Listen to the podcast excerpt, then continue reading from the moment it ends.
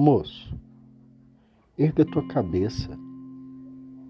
Não atribua os teus fracassos a causas alheias. Repara o ritmo da tua própria vida.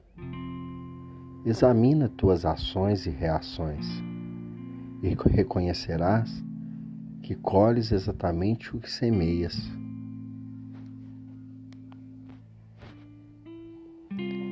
Essa passagem é da poesia do livro A Voz do Coração, da escritora Selma Mello. Essa poesia deixa bem claro a sina de um homem que está desmotivado, de cabeça baixa, culpando o mundo por seus problemas. Repara o ritmo da tua própria vida Examina tuas ações e reações.